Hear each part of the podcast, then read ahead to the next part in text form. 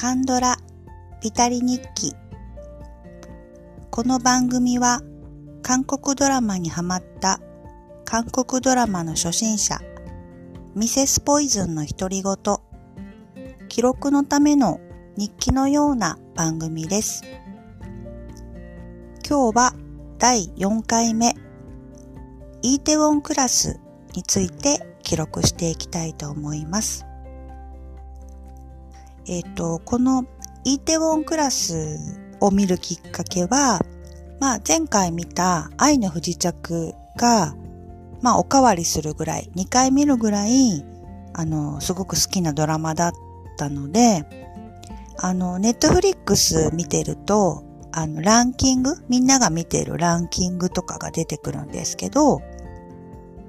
やっぱりこう上位に出てくるやつって面白いんだなと思って、信用できるんだなと思って、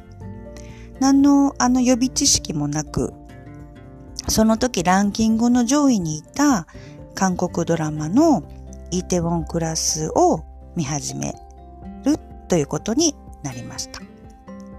とストーリーはですね、これもちょっと読みますね。えっ、ー、と、高校中退殺人未遂の前科ありの男、セロイがイーテウォンでの、イーテウォンで居酒屋をオープンさせて、一から事業を始め、業界一の大手飲食事業、チャンガ、長い家と書くんですけど、チャンガの会長と対立しながら、のし上がっていくサクセスストーリーですっていう風にあらすじには書いてあります。で、まあこのあらすじの中にある高校を中退してしまうことになったり、殺人未遂というか、まあその殴り殺そうとするほどまでにあの人を殴ってしまうっていうことも含めてすべてこのえっと、チャンガの会長、チャンガっていうグループ、大企業の、えっと、会長と、その息子の、まあ、姓というか、で、パックセロイがそういうことに不幸なことになるのも、の始まりも、このチャンガが、えっ、と、原因になっています。で、まあ、えっと、ここまで読むと、あの男性の、あの、のし上がっていくストーリーで、あの、まあ、半沢直樹的な感じですよね。あの、我慢して我慢して、こう、ドーンみたいな、あの、倍返しだみたいなやつですよね。まあ、どう考えても、見ててこう、気持ちがいいやつなので、あの、単純そうなお話には見えるんですけど、あの、ここ、このドラマがやっぱり面白いのは、その本筋の、その、あの、のし上がっていく、あの、倍返ししていくストーリーも、あの、面白いんですけど、そこに出てくる、あの、これも女性の描き方がいいんですよね。あの、二人女性が出てきて、これもまあ対立というか、あの、まあするんですけど、その、セロイっていうその主人公に対して、あの、セ、あの、セロイが好きになる初恋の女性がスアっていう女の子が出てくるんですけど、その女の子と、えっと、事業を立ち上げてから、あの、出会う、イソっていう女の子が出てくるんですけど、そのスアとイソの対決も面白いというか見どころになっています。で、えっと、初恋の相手のスアは、まあ本当にあの見た目も顔もスタイルもいいですし、あの、まあ初恋の人なのでね、あの、セロイは本当にあの曲がったことが嫌いで、あの正義感もすごく強い、あの、キャラクターにはなるんですけど、あの、ずっとそのいろんなことがあるんですけど、初恋のそのスアのことをずっと好きなんですよね。何があってもずっと好きでいるんですけれども、あの、スアは、その、うん、まあ、育ってきた環境とかもあるんですけど、まあ、あの、長いものに巻かれてしまうっていうようなところもあります。まあ、自分の気持ちというよりは、その、それを抑えてっていうところもありますし、まあ、ある意味、あの、ずるいっていうか、打算的なところもある人なんですね。で、まあ、ファッションとかも、まあ、いわゆる、あの、男性が好きそうな、もういわゆるモテる感じの、あの、で、仕事もできます。その、あの、スアは、あの、その、ひどい目に、その、まあ、スアもセロイのことが好きだ、好きだと思うんですけど、ずっと、あの、思わせぶりな態度でずっと、まあ、引っ張る感じにはなってるんですよね。で、あの、そのチャンガのせいでひどい目にあったんですけど、セロイが。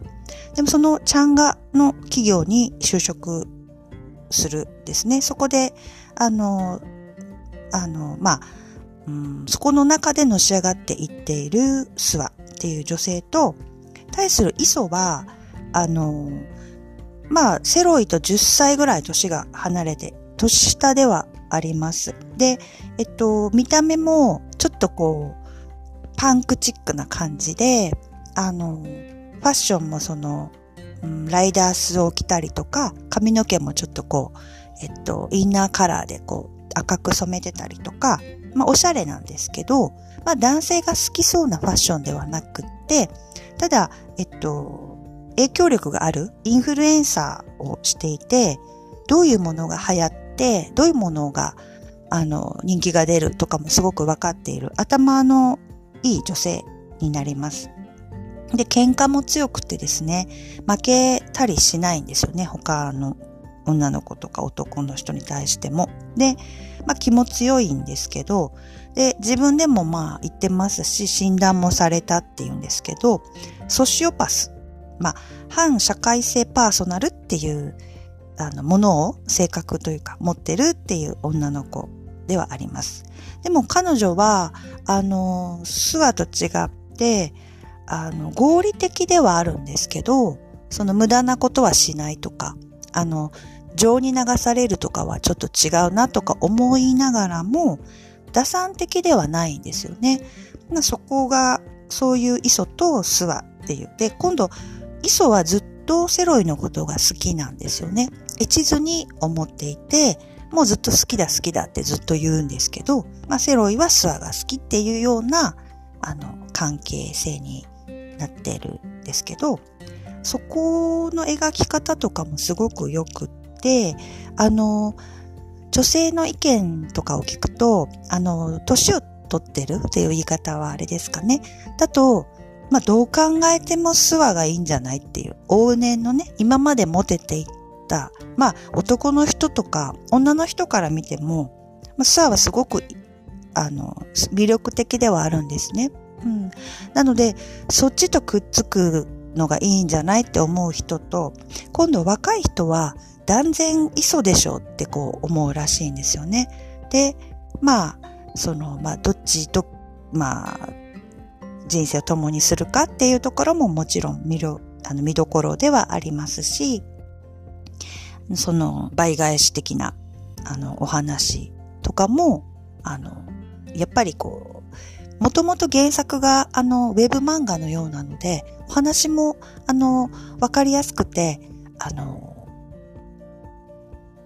楽しいですね。みあの、次どうなるんだろう、次どうなるんだろうっていう感じで、どんどん見進めていけるドラマになります。で、この、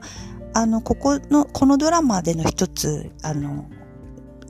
収穫というか、このチャンガの会長っていうのを演じている俳優さんがいらっしゃるんですけど、その俳優さんが本当にうまいというか、あの、怖すぎて、あの、